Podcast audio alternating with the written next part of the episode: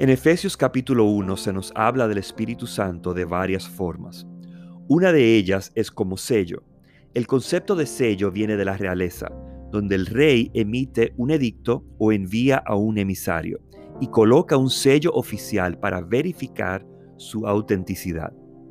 En el mismo pasaje se hace referencia al Espíritu Santo como una garantía, algo que uno recibe como depósito, un inicial, algo que asegura que un día se recibirá el bien completo en un futuro determinado. El punto es que ambas imágenes reflejan algo de muchísimo valor, pero es un valor transitivo.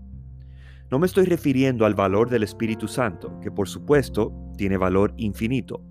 Me refiero al valor de que nosotros tengamos al Espíritu Santo.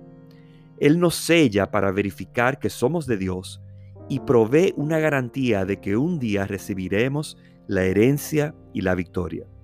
Pero este valor no es algo que nos podemos llevar y cambiar por un bien material, ni ir a la tienda y usarlo para comprar. Es valioso por su origen oficial y por la trayectoria hacia la cual nos conduce, señalándolos hacia Dios, el autor y consumador de nuestra fe.